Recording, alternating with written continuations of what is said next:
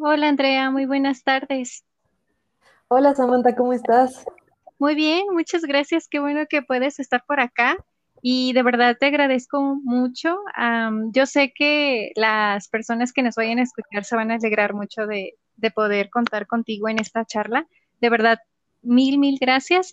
Y pues bueno, antes de, de pasar a, a las preguntas, a conocer cómo te, te encuentras y también eh, que nos des un poquito más de tu de tu experiencia como escritora en poesía. Voy a empezar a leer un poquito sobre ti. Eh, bueno, sabemos que eres escritora, eres una chica que escribe poesía eh, y también tienes otros temas literarios que te interesan, pero digamos que mmm, la poesía es algo que te mueve mucho. Eh, tienes tu propio programa en tu Instagram, en tu cuenta en Instagram.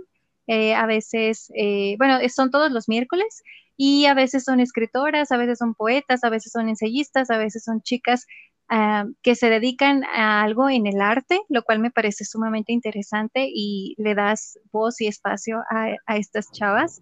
También has publicado libros y, eh, bueno, también como traductora, has hecho trabajo de traducción y uno de tus libros eh, más, eh, bueno, digamos que es, el que más eh, reconocemos, es A veces el amor es un cactus. Y finalmente has obtenido becas como en la Fundación para las Letras Mexicanas y eres coeditora de la revista litera de literatura. Eh, Vuela palabra. Muchas gracias. Ay, es que no entendía mi letra. Muchas gracias, Andrea, por estar acá. Eh, bienvenida. Y no sé si te gustaría decir algo antes de que podamos entrevistarte. Muchas gracias. No, yo estoy súper contenta, Samantha, te lo agradezco, te lo agradezco de corazón. Eh, es muy bonito que me, me hayas invitado. Eh, tuve la oportunidad de escuchar algunos de tus, de tus episodios pasados y me encanta porque siento que es como muy sincero todo lo que haces, ¿no? O sea, realmente viene de lo que te interesa. Eh, lo que te interesa leer, eh, escuché algunos sobre poesía justamente. Entonces, pues nada, estoy súper contenta y, y, nada, te, te escucho lo que, lo que quieras preguntarme, pero pues sí, simplemente primero quería agradecerte pues por el espacio, ¿no? Creo que eso es algo que, que es muy valioso. Sí, muchas gracias. Y créeme que tanto como, bueno, ah, gracias a ti y a una eh, también eh, escritora, narradora fue, fue de poesía también, que es Priscila Palomares, creo que he aprendido mucho de ustedes sobre el espacio y escuchar a otras escritoras, lo cual me parece estupendo. Y bueno, la primera pregunta, te agradezco nuevamente que, que, estés acá y agradezco mucho las palabras que me has dado y que también te hayas tomado el tiempo de, de escuchar alguno de los episodios sobre poesía, eh, justamente. Y bueno, la primera pregunta que quiero hacerte para ti es, ¿cómo te acercaste a la poesía? ¿Cómo fue este camino que tomaste? ¿Fue algo que pasó de repente o fue algo que, no sé, un periodo, pues, no sé, de tu vida y de repente dijiste, pues va, me acerco? ¿Cómo, cómo fue? Pues es curioso. Fíjate que mm, cuando estaba bastante pequeña empecé a eh, así como hay personas que dibujan o personas que hacen deporte, yo empecé a escribir, ¿no? Y creo que lo hacía pues para pasar mi, pues, mi tiempo libre, ¿no? Y para expresar muchas cosas, como que desde chiquita siempre escribía, tenía diarios y, y escribía algunas cosas que, pues así rimadas, como parecidas a los poemas, ¿no? Yo no sé bien eh, qué me llamó la atención de eso, si fue como la cosa de la canción, si fue que tal vez en la primaria nos enseñaron algún poema y me llamó la atención eso, pero sí es cierto que escribo desde chiquita eh, en algún diario eh, escribí ahí como las fechas en las cuales tenía poemitas y hay uno como de mis ocho años, ¿no? Entonces es curioso ver eso porque, eh, pues no sé, creo que siempre me ha llamado la atención expresarme, ¿no? Y contar de alguna manera lo que, lo que me parece importante. Y pues eso siguió a lo largo de mi vida, ha seguido de diferentes maneras, eso sí es verdad. Eh, por ejemplo, en algún punto em, pues sí, creo que en la adolescencia empecé a escribir, ya sabes, eh, a la persona que te gusta, ¿no? Le escribes algo eh, o escribes justo como te sientes. Creo que como adolescentes a veces nos sentimos, pues, pues sí, como que no, no, no, tenemos la comprensión que quisiéramos del mundo exterior. Entonces creo que eso también hacía que yo escribiera. y bueno, cuando, ya sabes, ese momento en el cual tienes que decidir qué estudiar, ¿no? Yo no sabía muy bien qué quería estudiar.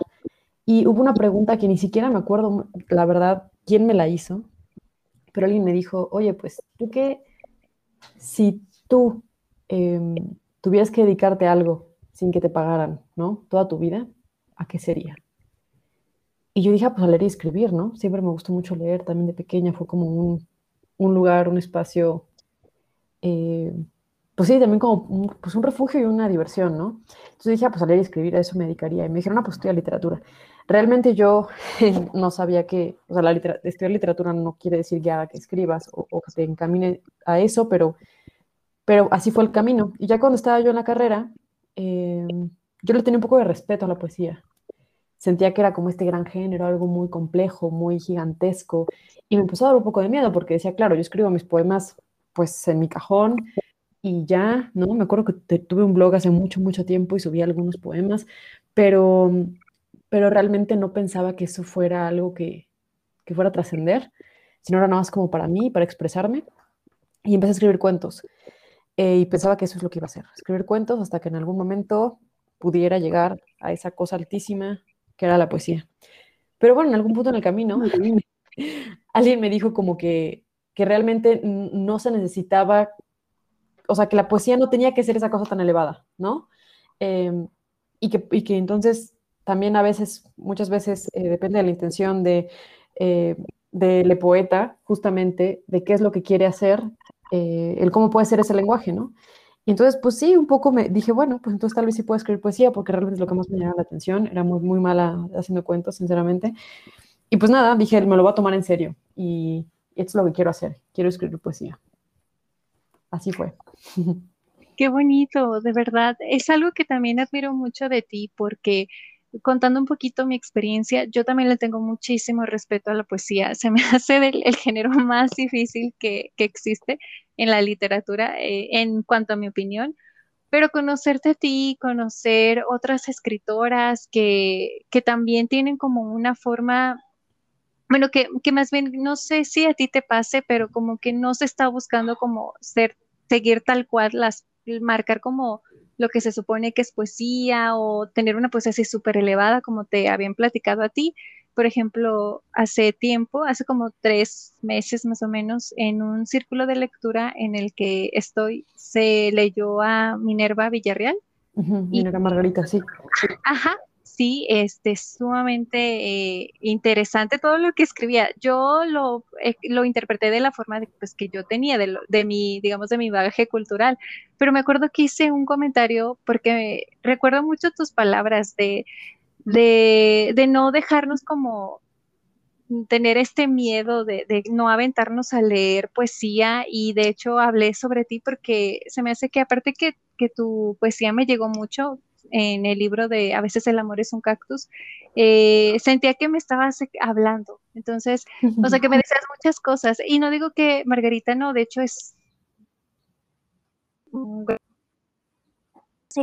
algo sobre el agua, se me olvidó, perdóname, este. Sí, que ganó aguas calientes, no me acuerdo ahorita tampoco bien del nombre, pero sí. Exacto, sí, que hace como una, una eh, referencia o una analogía de, de ciertas cosas de, de, la religión católica y cosas así, de, de hecho de un personaje en, en cuestión, es como saca algo de allí.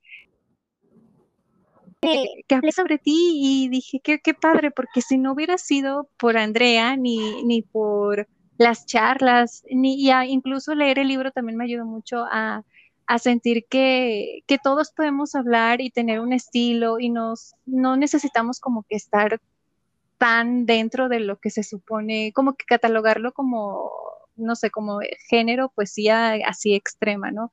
Me gusta mucho que, que hablemos sobre eso, porque incluso contigo también he aprendido muchas cosas sobre otro, otro, tipo de poesía, como el taller que vas a dar este sábado, por ejemplo. Este, se me hace muy, muy padre esta poesía de, de, bueno, el anterior que también me gustaba mucho era la poesía de objetos, por ejemplo. Entonces, eso se me hizo sumamente genial y está padre eh, que, pueda, que puedas ayudarnos como a ver esto y sobre todo no tener miedo, porque sí, de, de verdad que yo le he sacado la vuelta muchas veces pero gracias a, ti me siento como con más confianza de decir, bueno, que no pasa nada, no, voy a disfrutar lo que estoy leyendo y si no entiendo, pues está bien, ¿no? A lo mejor después o otra leída o algo así. Entonces, de aquí parte la siguiente pregunta, que es como, ¿en qué momento eh, decides escribir en, o sea, de que sí, de plano, esto es algo que quiero hacer, sobre todo poesía, y por qué lo sentiste de esa forma? Ya nos contaste un poquito sobre ello, pero ¿cuándo llegó este momento en que dijiste, va?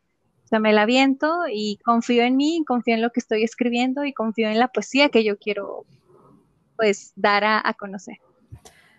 Em, ok, bueno, primero, qué bonito todo lo que dices. Me parece muy bello que, que pues sí, que te sientas como con esa eh, posibilidad de ver la poesía de otra manera. Yo creo que mucho tiene que ver también como con la enseñanza que tenemos, porque creo que, por ejemplo, cuando empezamos a, hacer otras cosas, por ejemplo, si decimos, ah, pues empiezo, como te decía, a dibujar, ¿no? Creo que nadie dice, no, es que si no sé de proporción, no, no voy a dibujar. Si no sé de teoría del color, no voy a poder dibujar. No, lo hacemos y ya, ¿no? Puede ser un hobby y ya. Lo curioso es cómo con la poesía sí sucede eso de, oye, pero es que yo no sé, yo no sé bien qué es una metáfora, no sé bien qué es un verso, no sé si lo estoy haciendo bien. Eh, cuando vemos una película, igual decimos como, ah, pues no le entendí esta parte, pero me entretuvo, estuvo padre. Pero cuando leemos un poema y no entendemos algo, pensamos que hay algo en lo que estamos fallando, que tenemos que, acercarnos más, que tenemos que hacer otras cosas, ¿no? Y digo, yo sé que claramente eh, una puede dibujar mejor si sabe de proporción y va a poder entender más una película eh, si conoce, no sé, eh, algo de cine, pero no creo que eso elimine la otra parte de la experiencia. Y creo que con la poesía sucede eso. O sea, es extraño que tengamos a este género con tantas expectativas, incluso antes de entrar a él, ¿no? Entonces, eso es un poco lo que, lo que además me he cuestionado mucho a través de los años, porque claro, yo primero escribía poemas eh, para mi libreta, ¿no? Luego, cuando entré a la universidad, pues claramente eh, yo quería saber qué era lo que era escribir bien y, y, me metía muchos cursos, muchos talleres, un diplomado de creación literaria, eh, porque quería saber qué era eso de la poesía y hacerlo en serio, porque siempre me sentía que quedaba un poco atrás, ¿no? Que no, que no había leído tanto, que no eh, conocía a, estas figuras gigantescas que había que conocer antes de, leer a otras. Y, bueno, empecé pues a escribir lo que podía. Un poco a veces la verdad es que me daban flojera, ¿no? Algunas, algunas lecturas. Y, y, me sentía culpable porque decía, no, no, no, es que tienes que hacerlo, ¿cómo no vas a leer a esta persona? ¿no? Es algo que se tiene que hacer, ¿cómo no vas a leer este libro? Y creo que poco a poco, eh, no sé, empecé a acumular muchos libros en mi, en mi mesita de noche que no podía leer eh, los siguientes justo porque me, me, hacía falta leer todo esto, ¿no? Em, y bueno, justo creo que pasaron muchas cosas. Una fue conocer, por ejemplo, la poesía estadounidense, otra fue conocer la poesía argentina. Y yo dije, ¿es en serio que se puede escribir también así? Porque la, la, la poesía mexicana, mucho de nuestra poesía, de nuestra poética, está basada en, en la poesía lírica y en la poesía lírica francesa, ¿no? Viene de, ahí nuestra, nuestra línea, digamos, poética. Eh, viene de lo hispánico, pero antes lo hispánico viene de lo, de lo, de lo francés, que es muy curioso porque, por ejemplo, los estadounidenses pues vienen de esta otra poesía eh, anglosajona, ¿no? Y, es una poesía muy distinta, es muchas veces narrativa, a diferencia de la nuestra, que es más lírica. Em, y creo que hay otros lugares, por ejemplo en Argentina, Chile, Uruguay, en los cuales se ha hecho poesía distinta y no hay tanto tan pesadas que marcan la tradición como aquí en México, ¿no? Pienso, pues claro, en nuestro premio Nobel de literatura, ¿no? Eh, que creo que Octavio Paz sí marca un precedente de cómo se debe de escribir y lo que se busca también en el lenguaje poético. Entonces creo que todo eso, toda esa escuela literaria y, los grandes nombres, eh, pues marcan como un peso, ¿no? de, querer conocerlo para poder escribir. Yo por mucho tiempo escribí poemas, yo, yo estaba escribiendo un libro que, que, no salió a la luz y ahora lo agradezco mucho, que estaba armando y que realmente mi, mi poesía era como bastante española, realmente se parecía mucho a, a, no sé, había una cierta manera de, de, escribir que no la siento para nada cercana actualmente a lo que quiero hacer. Eh, pero bueno, fue como pasar por todos esos momentos para darme cuenta después de que había algo en eso que no me hacía sentir tan cómoda, que no lo sentía tan honesto, que no lo sentía tan mío, porque ni siquiera tiene que ver con que sea mejor poesía o peor, sino simplemente que creo que la expresión artística tiene que ver con encontrar lo que una quiere hacer, ¿no? Em, hacia dónde una quiere dirigirse, qué es lo que le interesa. Y bueno, a mí me di cuenta de que me, interesaba mucho esta poesía más juguetona, más narrativa, más que hablaba de los objetos, de las anécdotas, de las pequeñas cositas del día a día, eh, y que también lo hacía de una manera mucho más cercana, porque me di cuenta de que claro que el lenguaje es importante, pero que la poesía que más me interesaba no era la que tenía un lenguaje muy complejo, sino la que era bastante sencilla, concreta, y que sobre todo eh, pudiera interesarle a más personas. Y lo digo porque también eh, conforme yo estuve colaborando con una revista de, poesía eh, de Puebla por como 10 años, una revista que ahora la, veo como, como muy, pues sí, muy patriarcal y muy, con una idea muy fija, ¿no? Y que ya no comparto para nada esos ideales. Pero, por ejemplo, creo que conocer ese mundo literario y empezar como a, a, conocer eso me, me, hizo darme cuenta de que muchas personas, muchos poetas escriben para, para sus amigues, ¿no? Y lo que quieren es una reseña en, el periódico eh, o una palmadita en la espalda, muchas veces, y que eso se queda ahí entre 10 personas, 15 personas que van a leer ese libro, que, y, ya, ¿no? Y que muchas veces, eh, pues yo, yo, me di cuenta que yo no quería eso, ¿no? O sea, yo quería que realmente mi hermana pudiera entusiasmarse con un poema mío, que mi tía pudiera decir, ah, mira, entiendo lo que me estás queriendo decir y me siento identificada, que mi amiga, ¿no? Y, y, pues ahí fue también cuando me di cuenta de que pues, la, que pues, la poesía era muy elitista y que yo no quería que la mía fuera así, ¿no? Porque justo me parece hermosa, me encanta la poesía y siento que a veces, como solo conocemos ciertos nombres, nos perdemos de vista toda la variedad que puede haber, ¿no? Y toda la maravilla que podemos encontrar en esos pequeños textos. Em, entonces, pues sí, pues eso hizo que tanto decidiera escribir de esta manera que ahora es, a veces el amor es un cactus, em, y también que justo fuera encontrando como eh, autores que me interesaran, pero también eh, que abriera este espacio, ¿no? Del que hablas, de los cursos y talleres y de las charlas y lecturas, porque siento que, no sé, que la poesía merece mucho más amor del que tiene, justo porque, pues sí, porque los poetas hemos hecho o han hecho que, se sienta lejana de la gente. Sí, es algo que, que, como lectora me pasa mucho, que de repente quieres, te recomiendan un poeta o alguna porque se supone que son clásicos y empiezan a hablar de, de todas estas cosas y lo más complicado es que mm, a veces pues no tenemos como que el conocimiento de, de todo lo que ellos ven, bueno, lectores o lectoras más experimentadas y de repente como a veces lo pienso incluso como docente, que te vas quedando con el mismo programa, por ejemplo, de que no, no sales de allí si eres alguien que da clases de literatura, por ejemplo, en la poesía pues se van quedando lo mismo año tras año y no le damos como esa oportunidad a las nuevas eh, formas de expresarse, como tú bien mencionas. O sea, a mí me encantaría, por ejemplo, que tú estuvieras en los programas educativos de las prepas o incluso en la secundaria, porque es allí donde las, la adolescencia grita de necesito tratar de, expresar mis sentimientos y también me gustaría no sé, expresarlo eh, escribiendo o actuando o haciendo algo. Entonces, estaría súper, súper padre que, eso sucediera y que le tuviéramos eh, más cercanía y como más amabilidad a la poesía gracias a, esta, a, a estas nuevas eh, no sé si decir generación porque tampoco quiero ser así tan generacional, pero sí gente que se interesa en hacer algo diferente, que sea más cercano a, las personas, como tú bien mencionabas, que lo pudiera entender la gente cercana a mí, que no sonara como algo que no comprendiera y sobre todo que no nos hiciera sentir que no sabemos, porque creo que eso también, ajá, que eso nos aleja mucho de la literatura, como decir, ay, es que pues no entiendo, bueno, bye.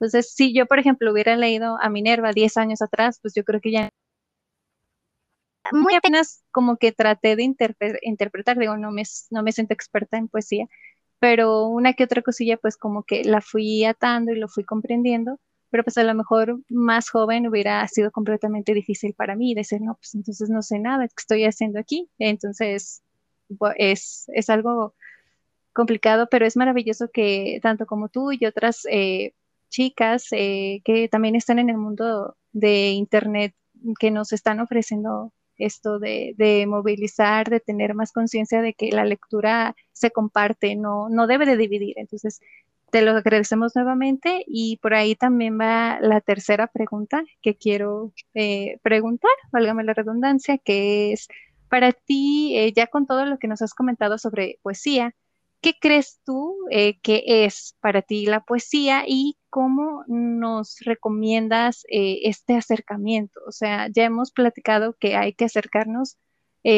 pero hay algo que nos pudieras decir en, no sé si, no, no quiero decir instrucción, pero algo que dijeras, bueno, a lo mejor si vas empezando puedes eh, hacer esto, puedes leer esto, o nos recomiendas como aventurarnos y decir, lee lo que tú quieras, no pasa nada.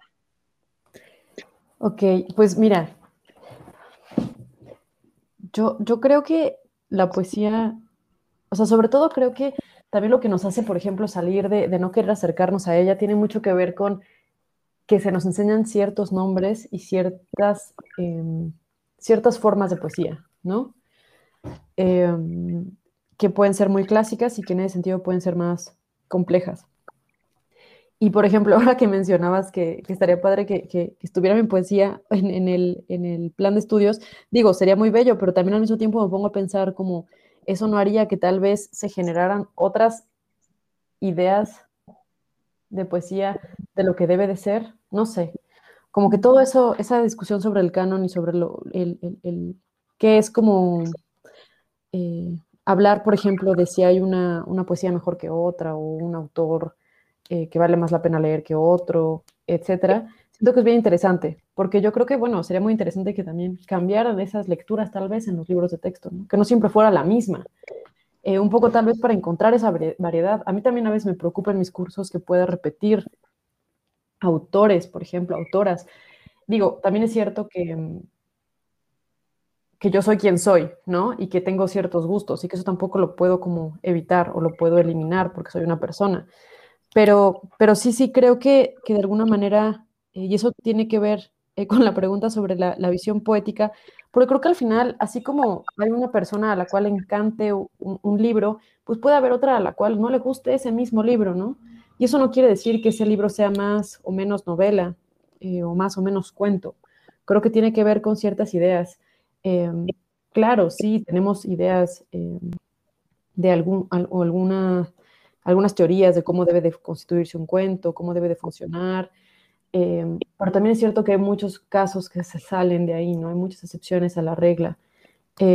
y creo que las excepciones a la regla son muy valiosas. Y creo que también las, las preguntas, a veces más que las respuestas, son muy valiosas. Entonces yo, yo lo que un poco podría decir respecto a la poesía, yo creo que yo no sé qué es la poesía, yo creo que la poesía es muchas cosas, ¿no? O sea, creo que existen, no porque no lo sepa yo, ¿no? Sino porque creo que pueden ser muchas más cosas de las que yo podría decir. Em, sobre todo porque, pues sí, porque creo que a través del tiempo se ha cambiado esta idea, creo que podemos hablar de los elementos constitutivos básicos, ¿no? Eh, que, hicieron que el género se llame como se llama, pero pues que ahora se ha roto muchas cosas y que eso es muy bello que también suceda, ¿no? Creo que a veces, eh, a mí me pasa que en los talleres, muchas veces la pregunta es, oye, pero eso es, ¿por qué es un poema? ¿No? Porque eso también es un poema. Existe mucho esta, este interés de querer saber qué es la poesía y no es simplemente disfrutarla. Cuando vemos una película decimos, ah, es una película porque dura tres o dos horas, ¿no? Y ya, es una película y no, y no pensamos muchas otras cosas. Pensamos que es una mala película tal vez o que no nos gusta, pero no en sí es o no es. Em, entonces, no sé, eso también como que me parece bastante interesante de lo que me preguntas, porque creo que podríamos tal vez cuando estamos enfrentándonos a un texto poético pensar más en qué nos hace sentir ese texto, ¿no? Eh, ¿Qué nos despierta? ¿En qué lo sentimos cercano? Em, si hay algo que nos llame la atención. Yo siempre digo que, que eh, ah, obviamente hay excepciones, pero mucha de la poesía está pensada para leerse en voz alta y tiene esta característica, eh, pues sí, del, del, ritmo. Entonces, tal, vez leerla en voz alta primero y ver qué nos produce de esa manera, ver si sentimos que hay una parte con la que nos identifiquemos, aunque no entendamos lo demás. Y un poco también como hacer de lado este, este miedo a no entender y a no saber, porque a veces la, la poesía tiene más que ver con cuestiones sensoriales, con emociones, ¿no? Con no sé por qué, pero este verso no lo puedo dejar de decir. Y ese no sé por qué también es conocimiento, eh, solo que es otro tipo de conocimiento. Em, y creo que, creo que eso también como que amplía las, las, las sensaciones, ¿no? Eh, hay cosas que no sabemos muy bien explicar por qué nos gustan, pero nos gustan. Entonces, eso, y también decir que, que no toda la poesía tiene que ser eh, leída, que no tenemos que ser, eh, creo que tú lo mencionabas en algún punto en, en algún podcast, no tenemos que leer mucho, ¿no? No es obligatorio leer mucho, ni eres mejor lectores si lees mucho o si lees más detenidamente. No, creo que es algo que cada quien puede hacer a su ritmo. Ni siquiera pienso, por ejemplo, en un escritor como Juan Rulfo, escribió tres libros en toda su vida, no escribió más, ¿no?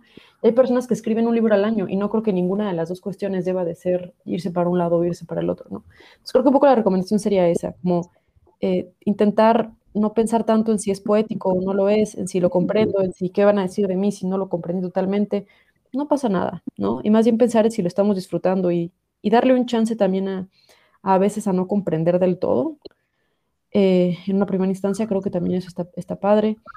Y iba a decir algo más, pero creo que ya lo olvidé. Em, ah, bueno, esta cuestión de que, de que no todos los libros tienen que ser para nosotros en el mismo momento, ¿no? Puede ser que ahora pensemos que hay algo que no nos gusta, luego volvamos a ese texto y, encontremos algo interesante. Sí, totalmente. Tienes razón en cuanto al programa educativo, porque sí, bueno, es que es grandioso, porque creo que todavía, eh, por más que tratemos como de, de decir, bueno, aquí tengo como mi nueva bueno, ya, armé como mi, arsenal de, poesía para poder ir a, no sé, a tallerear o a mi clase o a platicar con mis amigas, amigos, amigues sobre esta, eh, esto que he leído y que quiero compartir. De repente, pues también te pones a pensar de si es, es o sea, que si esto eh, lo podríamos llevar a otros lugares, pero luego cómo podríamos renovar nuestro, nuestro material, que claro que sí se puede, pero también está como esta cosa de, no sé, es que son muchas cosas, como esta, esta situación de, de no querer volver a hacer lo mismo, ¿no? De no pasar años y años con los mismos libros, sino darles como otras oportunidades a otros, a otros autores, pero este también está esta otra cosa, ¿no? De que tú mencionaste, eh, bueno, pero ¿qué, ¿qué, pasaría, ¿no? Si, si se quedara allí o si eso no también sería como parte de esto que, venimos también tratando de, eliminar, no sé si eliminar o de, no hacer caso como esto del canon, de, dejarlo un poco atrás y tratar de seguir adelante con las experiencias y emociones que, tenemos, porque creo que al final de cuenta eso es lo que nos hace lectoras y lectores, o sea, todo, todo lo que somos como, como ser humano y lo que queremos interpretar. De hecho, hace poco escuchaba a Viviana Camacho, que bueno, no es, no es una escritora que hace poesía, pero NAR tiene novelas, tiene cuentos, entonces ella platicaba de la, de la importancia de, conocernos a través de las lecturas, porque eh, está esto de que lees y de repente tienes como que esta cosa de, ay, me siento como cercana al personaje o siento como que me voy conociendo a través de lo que estoy leyendo y eso también se me hace muy, muy padre. Y es narrativa, entonces sin querer pues todo esto nos ayuda como a, a visualizarnos también por dentro y qué mejor que con la poesía, porque tiene todo lo que lo que somos, tiene lo que mencionas, está, es muy sensorial, están las emociones puestas allí y de repente hay algo que no puedes dejar de escuchar ni, ni de leer o de decir, que es alguna, algún versito o algo que te llame mucho la atención con, con ese poema. Entonces, sí, siento que aprendí demasiado con, con tu respuesta. Muchísimas gracias nuevamente. Y en la número cuatro es un poquito ya más, eh, eh, un poquito, no alejarnos tanto de la poesía, pero sí saber si ¿Para ti hay algún otro género que te gustaría explorar en, los próximos libros o en los próximos mm, relatos o algo que a ti te gustaría publicar próximamente, pero que vaya un poco más allá de la poesía? A lo mejor quieras experimentar con narrativa o cuento o quieres quedarte con la poesía hasta el final, por así decirlo. Pues mira, en cuanto a lo del canon que decías, nada más me gustaría agregar que que creo que siempre estamos generando cánones, aunque no queramos, ¿no? Eh, yo también lo pienso mucho, o sea, yo, eh, al hablar de la poesía íntima o de la literatura que tiene que ver con los objetos pequeña, también de alguna manera tal vez estoy diciendo que esa es mejor que la otra, ¿no? Aunque no lo diga así, al menos estoy eh, explorándola más, ¿no? La estoy poniendo en el centro. Em, y creo que eso es una cosa que a mí me parece que con el canon sobre todo hay que cuestionarlo, ¿no? Eh, tampoco podemos como ser eh, como, eh, pues sí, pensar que no existen, o ser inocentes, ¿no? Y pensar que, que no también esta biblioteca personal de alguna manera, si, por ejemplo, tú lo que dices en tu podcast, cualquier persona que te escuche va a poder tomar nota y decir, bueno, lo que voy a leer es este, este, este y este libro, ¿no? Entonces, de alguna manera estás recomendando esas cosas. y creo que en ese sentido, todos tenemos una influencia, ¿no? con, con, las personas a nuestro alrededor, con nuestras amigas, con nuestra familia. Y creo que sobre todo lo, interesante acá es ver cómo podría afectar tal vez algún canon, ¿no? Cómo el, el, algunos textos sí han afectado nuestra visión de mundo, por ejemplo, eh, o nos han hecho ver que, nos han hecho pensar que una poesía o una literatura es más valiosa que otra. Yo justo eh, a veces intento, justo en, en, mis cursos, abrir un poco el panorama y decir, bueno, existen de muchas, ¿no? Ahora yo les voy a contar de más o menos, voy a decir cuál es mi favorita y tampoco eso lo puedo evitar, ¿no?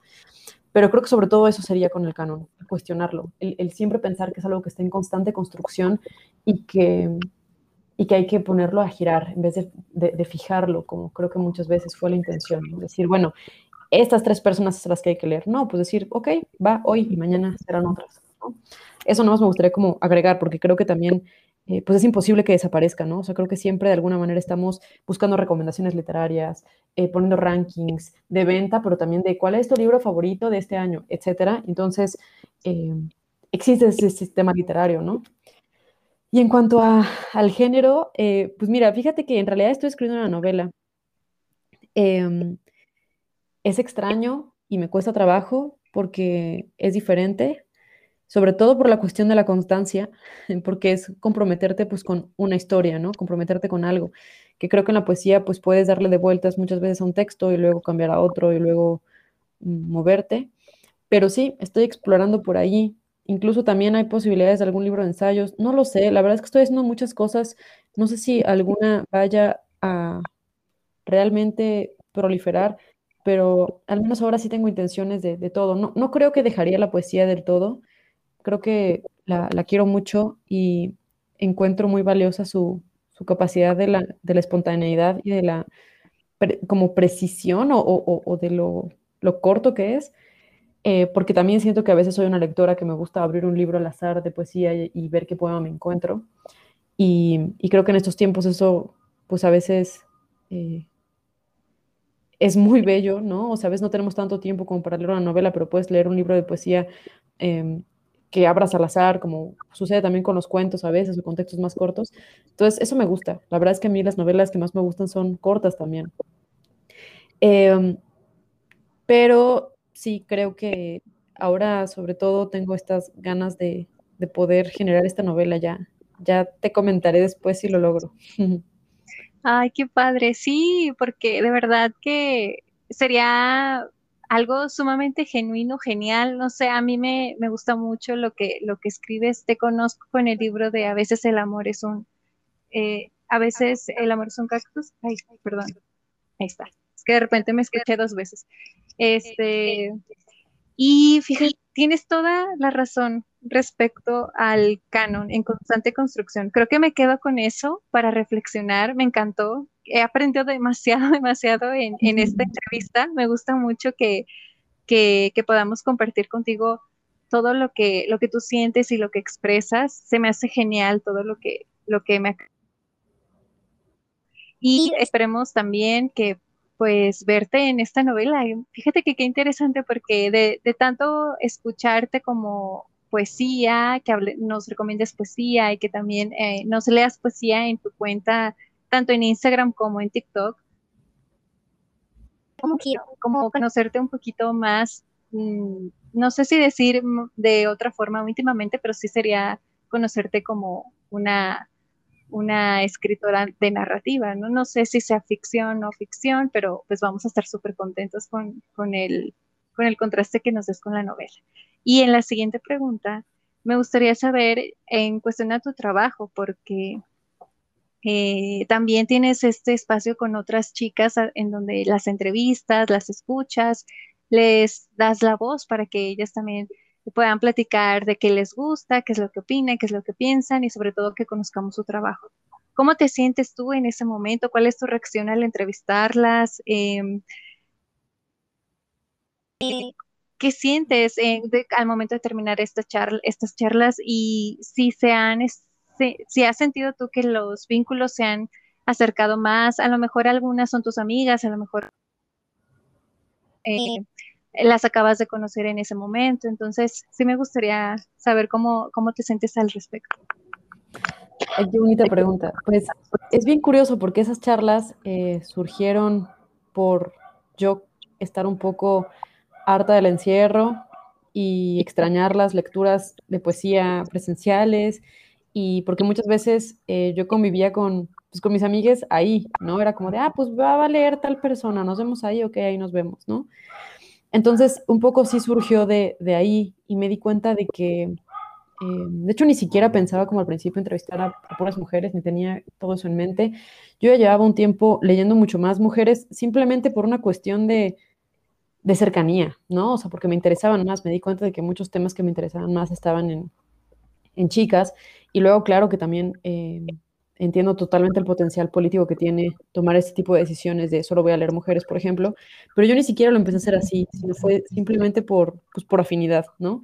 Y las charlas y lecturas surgieron un poco, sí, primero para, para hablar con mis amigas, para también, ¿sabes qué? Sobre todo para, creo que muchas veces eh, incluso como te comentaba, en el mundo literario, o sea, como en las personas que escriben, eh, creo que se dice mucho como de, ah, claro, yo leo a, mis contemporáneos, pero no es cierto, ¿no? Hay muchas veces en que las personas no leen lo que tienen más cerca. Y yo sabía que tenía muchas deudas también, ¿no? Que había muchas personas a las cuales había leído algunos textos nada más, pero que no había leído esa, ese libro. Eh, y pensé que puede ser una buena oportunidad para hacer eso, para leerlas para realmente pues platicar con ellas de lo que quería decir su obra, de qué había detrás, ¿no? por qué esos temas, etcétera. Em, y bueno, pues así surgió. Eh, las primeras sí fueron con personas que, con las que tenía más cercanía o que realmente quería leer sus libros ya o los tenía ahí cerca. Eh, y luego también fue como una cosa de, me di cuenta de que estaba empezando a, a, tener pues más, cada vez más y más ganas de entrevistar a más personas, ¿no? Eh, y que me decían, esto, esto que estás haciendo está muy bien, es valioso porque además es, leernos entre mujeres. De hecho, al principio, justo como decías, entrevistaba a muchas narradoras, ensayistas, ahora casi siempre son poetas también porque pues me he ido más para ese lado. Eh, pero bueno, también cuando las autoras tienen libros de narrativa, como mencionabas a Priscila Palomares, pues también hablamos de esos libros, eh, como Clio Mendoza, que recuerdo ahorita justamente a este libro de Furia, del cual también hablamos, ¿no? Em, pero pero sí, o sea, ha sido como un acercamiento diferente, porque también es cierto que cuando estás con, pues, con, tus amigas, aunque escribas y ellas también, a veces no hablamos de los escritos, ¿no? A veces nos ponemos a hablar de cualquier otra cosa, porque pues hay mucha vida fuera de la escritura.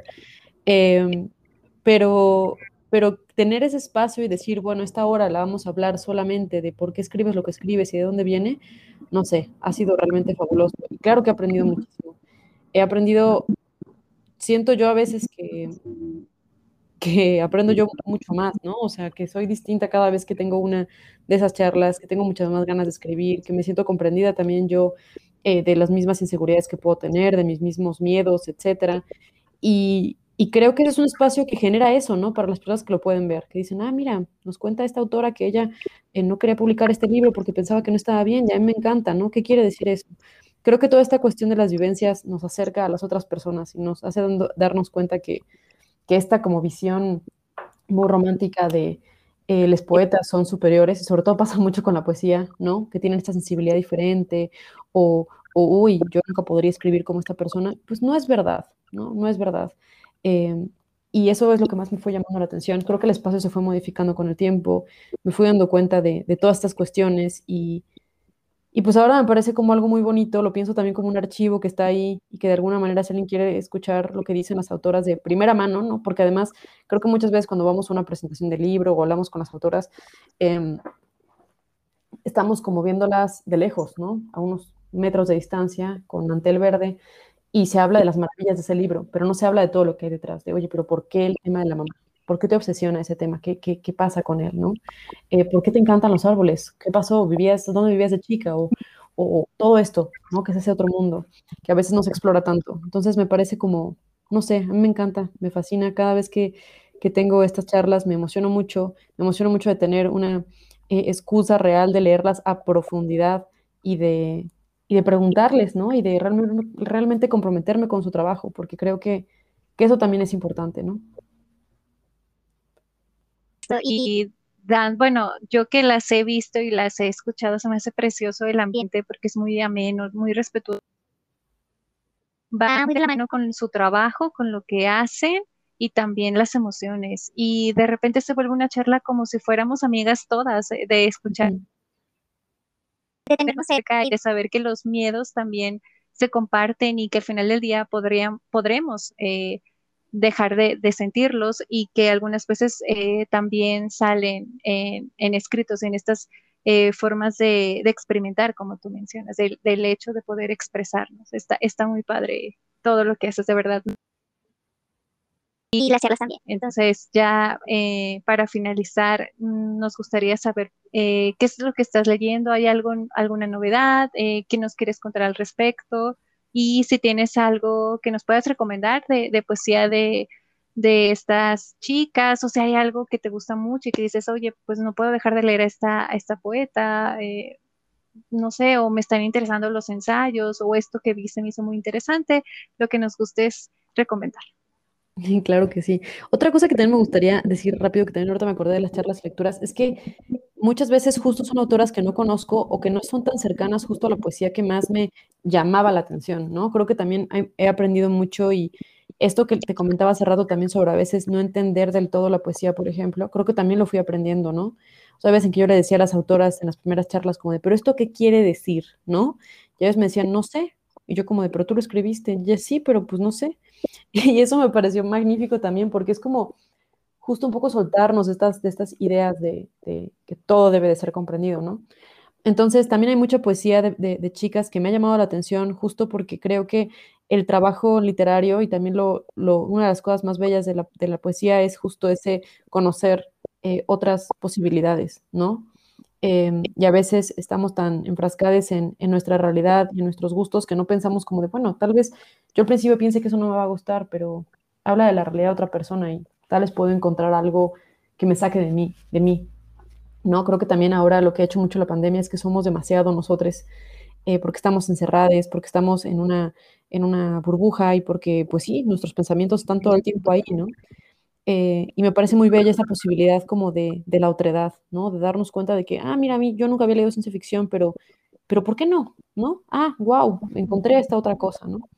Entonces, bueno, eso nada más me gustaría agregarlo porque creo que también las charlas son bastante variadas y, y una vez una chica justo me dijo, me dijo, es que me encanta que me hayas invitado porque yo siento que mi poesía no es nada como la tuya y que probablemente no te interese, pero que bueno que, o sea, pero me hace muy feliz que me estés leyendo con esa atención, ¿no? Y digo, la verdad es que me encantaba su poesía, pero, pero justo por eso me fascinó porque la sentí muy distinta, ¿no? Entonces, bueno, nada más quería comentar eso y, y pues recomendaciones. Siempre es bien complicado porque siento que nos pasa que se nos olvida todo lo que estamos leyendo, lo que estamos haciendo, que ya no sabemos ni qué ni qué recomendar, ¿no? Pero hay un libro que hace poco eh, llegó a mis manos, que justo me había recomendado muchas veces y que yo no había leído, que es La, belleza del marido de Anne Carson. Y yo no sé por qué siempre que escuchaban Carson decían, no, es que seguramente esto es súper complejo, eh, no lo voy a entender. O, sobre todo pensaba como de, ok, es una autora que para leerla tengo que decir, la voy a leer, me voy a sentar y voy a estar varias horas ahí, ¿no? Y no sé, hubo un día en el cual me la volvieron a recomendar, revisé algunos poemas de este libro y me fascinó. Me fascinó. Entonces, eh, es un libro justo sobre, me encanta porque se llama La belleza del marido, porque un poco la idea es que la razón por la cual eh, la voz poética eh, estuvo tanto tiempo con este marido que no era tan buen marido, era por su belleza, ¿no? Entonces me parece un libro muy bello sobre el deseo, sobre pues las, las, relaciones interpersonales, que además eso es algo que a mí me fascina, y, y que no sé, me, parece muy, muy bello.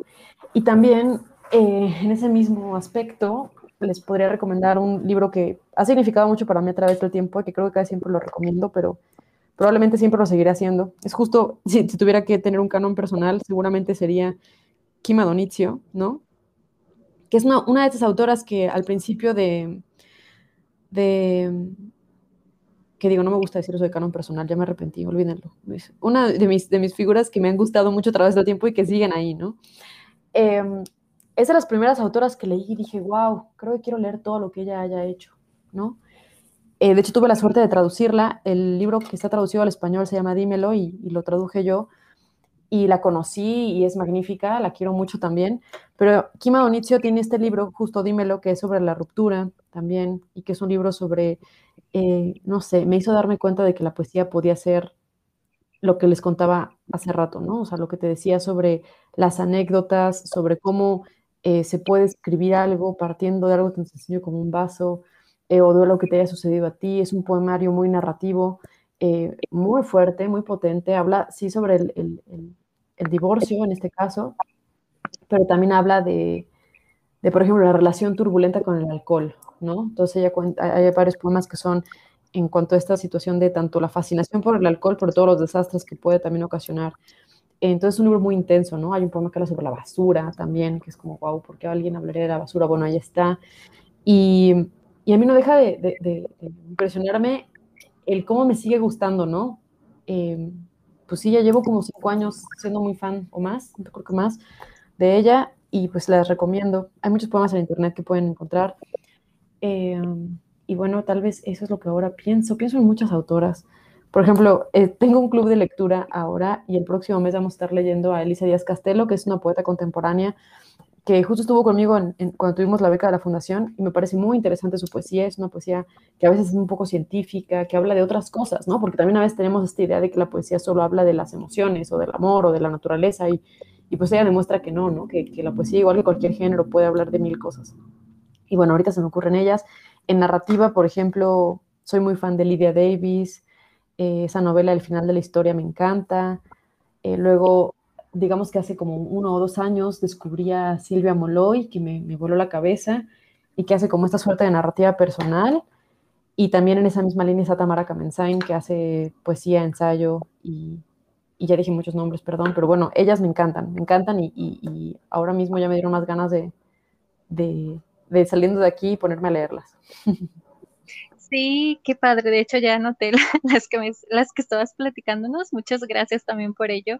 Y de hecho, quiero contar que gracias a ti también, recuerdo que leí una novela de como de 1800, capaz y más atrás, que se llama, la, sacó Casa Tomada hace poco, bueno, como a principios de año, algo como de... la de ciencia ficción, ¿no? Sí, la ciencia ficción, exacto. Esa, de esta chica que hablaba, eran como los primeros libros de, del feminismo. Es, me voló la cabeza por completo porque hay una parte donde ella escribe una carta a su marido y se me hizo muy bello, o sea, muy poético, pero se fue hablando de él y de su relación y de repente ya nos hablaba del universo y de cosas así, o sea, se me hizo sumamente bello y le tengo mucho cariño por eso. Y a ti también, aunque, este, digamos, no nos hayamos visto en persona, dije, qué padre recomendación y eso hizo que ese libro se lo diera a una amiga para que lo leyera, pero X si no regresas, o sea, le digo, si tú crees que es genial, dáselo a otra persona, ¿no? Entonces, por, por esta cosa de, de, que se compartan las lecturas. Y la edición es hermosa, es muy bella y tiene dibujitos también. Sí, sí, sí, sí. Gracias a ti también la conozco y una pues, mujer con tres almas, ¿no? Se llama. una mujer con tres almas, exactamente. Sí, precioso. Y de verdad te agradecemos por estar acá. Eh, tuvimos muchas recomendaciones, tuvimos, tenemos mucho en que empezar, en que pensar, perdón y siento que eres muy poderosa y súper inteligente y me da mucho gusto que hayamos tenido esta conversación. Eh, no sé si gustas platicarnos algo más o algún mensaje que quieras decirnos ah, ya para finalizar y también para ir a leer todo lo que nos acabas de mencionar que se me hizo sumamente interesante. Y pues bueno, también agradecerte por, por estar acá y por todo lo que haces, tanto como promoción de lectura como tu escritura y también estas charlas que son muy importantes para, para conocer más a fondo a estas escritoras que vienen con temas sumamente interesantes y muy emotivos. Ay, qué lindo, Samantha. No, pues el gusto es mío, realmente el gusto es mío, te lo agradezco mucho. Em, y pues nada, solamente podría tal vez decirles que no se desanimen con la poesía, que si tal vez no han encontrado un libro, se hará otro. em, y que justo, pues que hay muchas, muchas posibilidades, ¿no? Pero pues nada, te, agradezco muchísimo este espacio, está muy padre lo que estás haciendo y, y espero que lo sigas haciendo por mucho tiempo. Muchas gracias. Sí, yo también. Ya no sentarme tanto. Gracias. Y entonces, como quiera, nos estamos viendo. Y también, no sé si gustes dejarnos tus cuentas de redes sociales para también conocer de tu trabajo como tallerista y dónde podemos conseguir el libro de, eh, de, poesía que tienes sobre, que se titula, perdón, eh, A veces el amor es un cactus.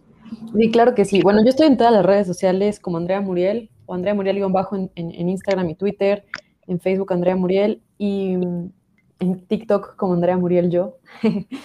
También leo algunos poemas como comentaste. Em, y pues mi libro se puede conseguir, en realidad si se van, por ejemplo, si buscan Andrea Muriel, a veces el amor es un cactus, probablemente les aparezca el link, es, un, es en canasta rosa, o si ponen canasta rosa, ahí es como se está vendiendo actualmente por, por medio de la editorial. Em, y también en cualquiera de mis redes sociales donde está la URL, está mi Linktree y ahí aparecen los links. También si por algo no estuvieran en, México y quisieran conseguirlo, em, se publicó también en España a principios de este año eh, con otros poemas, con dos poemas extra, o tres, tres poemas extra. Y también, se puede, también está ahí el link para, para conseguirlo. Eh, y pues nada, yo siempre estoy muy contenta de escucharles y de compartir mucha poesía, entonces nos podemos ver en todas esas redes y platicar por allá. Muy bien, muchas gracias. También las, los talleres los podemos encontrar en tus redes, ¿cierto? Sí, exactamente. Ok, pues bueno, Andrea, muchas gracias. Como quiera, estamos al pendiente de todo lo que hagas y también de las próximas charlas con las demás escritoras. Y pues te mandamos un gran abrazo. De verdad, mil, mil gracias por estar acá y pues ojalá que luego también nos pongamos a platicar de otras cosas por este medio. Claro que sí. Muchos abrazos, Samantha. Igualmente, nos estamos viendo. Gracias a todos por escucharnos y a todas también. Y pues bueno, a ustedes también un abrazo. Gracias, Andrea, nuevamente. Gracias. Bye. Bye.